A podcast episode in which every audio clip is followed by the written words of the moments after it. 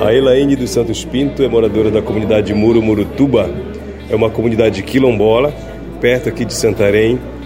E a gente vai conversar um pouco para a gente entender como é que está a questão é, da comunidade. É, Elaine, muitas comunidades, elas têm, comunidades rurais distantes de Santarém, do centro urbano, como a gente fala, elas têm perdido muitos moradores, principalmente a juventude, que vem para a cidade ainda numa perspectiva ou talvez numa ilusão de que aqui é melhor.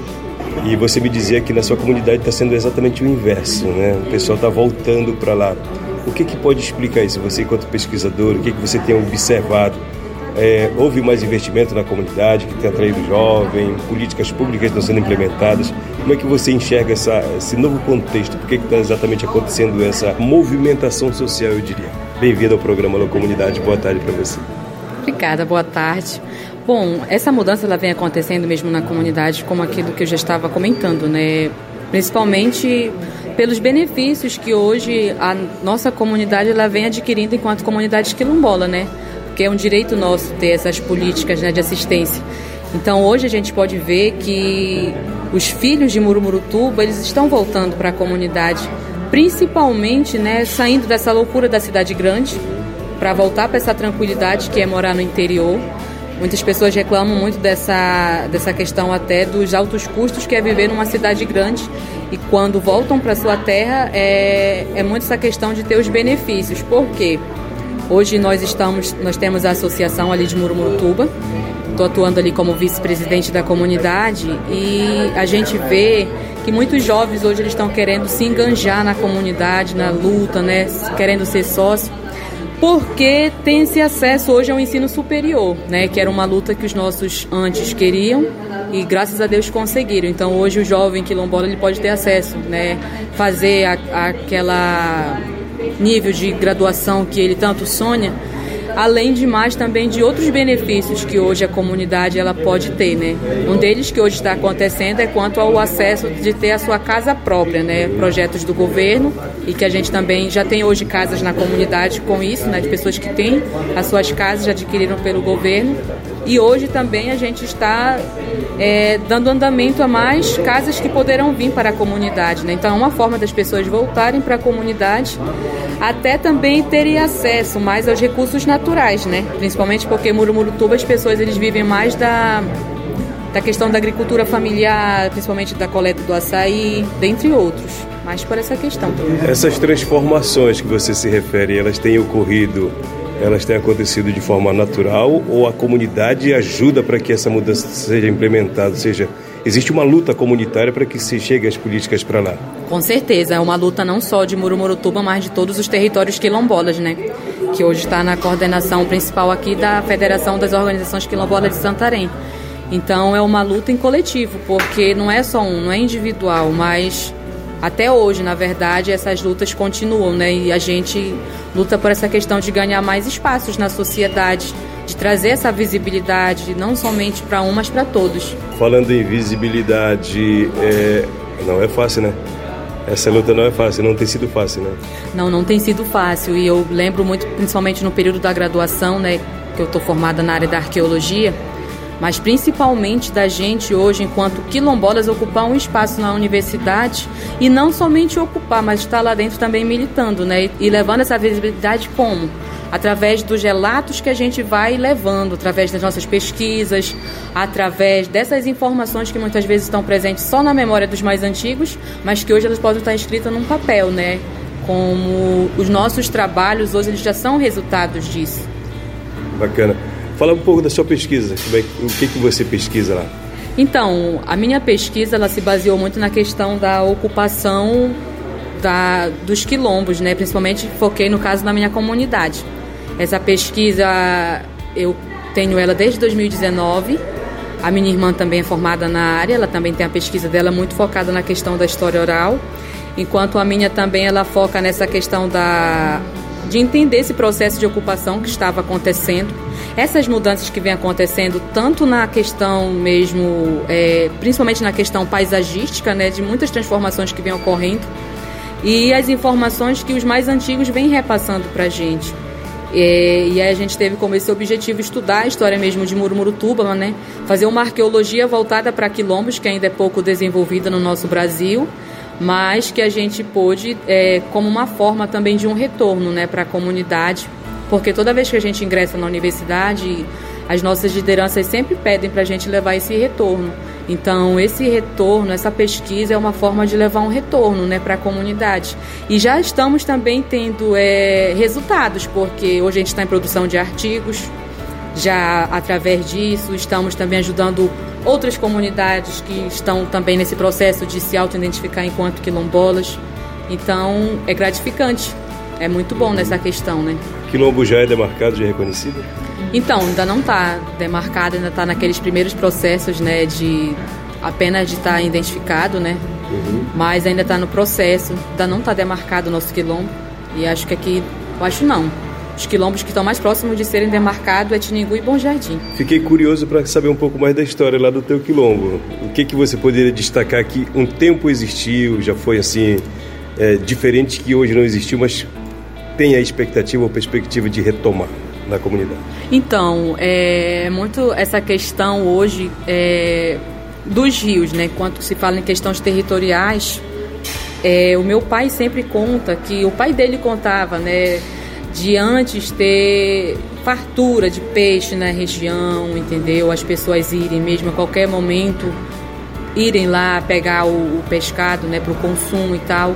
Hoje, como a gente vê que é uma luta nossa ainda, que acontece na comunidade é muito a questão da pesca predatória, né?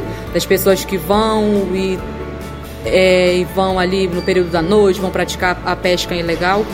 Mas hoje a gente está nessa luta também em defesa dos nossos territórios, né? Não é só na questão da terra, mas focar também na questão do rio.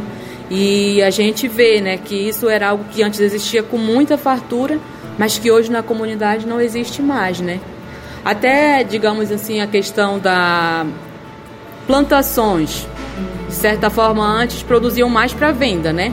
Hoje as pessoas estão produzindo mais para a questão da agricultura familiar, não estão tanto produzindo para mais para venda, mas uhum. para a subsistência da própria família. É, são algumas coisas que a gente pode ver nessa questão dessas mudanças que vêm ocorrendo. Essas transformações ou essas mudanças, elas ocorrem muito ou são mais aceleradas por conta da proximidade com a cidade, você acha? Eu ou não? Bom, de certa forma causa um grande impacto nessa questão, porque hoje nosso território ele vem as lutas dos territórios dos é, quilombolas aqui de Santarém é muito da questão com o avanço da soja, porque a soja, de certa forma, ela, ela espreme o nosso território, né? E em Murumurutuba ela já está presente, já está dentro do nosso território, infelizmente, né? Uma certa parte ela acompanha, ela está presente tanto em Murumurutuba quanto em Bom Jardim. A gente fez um levantamento em 2020 2022 com a equipe do INCRA, e aí lá no mapa que a gente fez, a gente já pode destacar essa presença. Então, esses avanços que vêm em nome do progresso, né, que de certa forma trazem lucro somente para os grandes, mas não trazem benefícios para a comunidade, de certa forma eles causam esse impacto negativo na comunidade, entendeu? Mas é por isso que hoje, por mais que eles venham a, a comunidade, os quilombos, eles se reúnem também para dar o essas contrapropostas, né? Porque senão, de certa forma, se deixarem isso, como a gente vai viver? Então a gente tem que preservar aquilo que é nosso. Se a gente não preservar, quem vai preservar? Mas você enxerga uma certa ameaça por parte do, do, do agronegócio? Então, eu digo... Estando próximo de lá... Estando próximo, é, né? Porque principalmente essas questões de dos venenos, pode-se dizer, né? de, dessa questão que está ali, está poluindo o ar, está tá, tá no clima, né? Então, não tem esse confronto direto, mas existe essa ameaça, está presente, uhum. entendeu? Está muito perto, né? Está muito perto da gente. Então, é de urgência hoje a nossa luta quanto à demarcação dos nossos territórios, porque se não ter essa demarcação, aí a gente corre muito mais sérios riscos, mas já é um risco para a nossa comunidade hoje. A demarcação é a garantia né, da terra. A demarcação é a garantia, nosso direito, né? A gente está aqui há muitos tempos, né? Antes da gente já tinha os indígenas, depois chegaram os africanos que foram escravizados. Então é um direito nosso da gente ter aquilo, né? Para a gente plantar, para a gente colher, para a gente ter direito à terra para que os nossos futuros netos, filhos possam ter também esse direito, esse acesso. Muito bacana saber que Murutuba, né, Sim. tem uma expectativa muito interessante no sentido de voltar a ser ter uma população maior. Já a juventude já migrou para a cidade, agora diante das políticas que são implementadas, né? A juventude está nessa de voltar para a garantia dos seus direitos. Você me dizia logo no começo da conversa em off que a comunidade pode não suportar tanta gente que pretende retornar para lá. Como é que é isso? Então, né, porque Murumurutuba geograficamente ela não é muito grande. É porque é dividida por vilas a comunidade. No trabalho da minha irmã ela explica isso. Então tem umas quatro principais vilas, que é a Vila Pinto, que no caso é da minha família, tem Vila Batista, Vila Araújo e Vila Rocha. Tem outras, mais outras duas. Então as pessoas estão voltando, principalmente da Vila Pinto e da Vila Batista. Só que na, como ela é uma questão de espaço menos é menor, é, hoje a comunidade já tem bem pessoas, né? Até aqueles que estão há muito tempo sem voltar estão hoje querendo voltar para o terreno que era dos seus pais, mas de certa forma tem até uma questão assim um, um pouco de um impasse, porque não está uhum. tendo muito esse espaço, né? Mas além desses benefícios é a questão de, do bem viver, né, que a pessoa tem na comunidade, de estar longe da cidade, longe dessa loucura. Mas é muito por essa questão também. Legal. Mas tem internet, tem energia, aquilo que a gente tem aqui, tem lá? Tem, tem.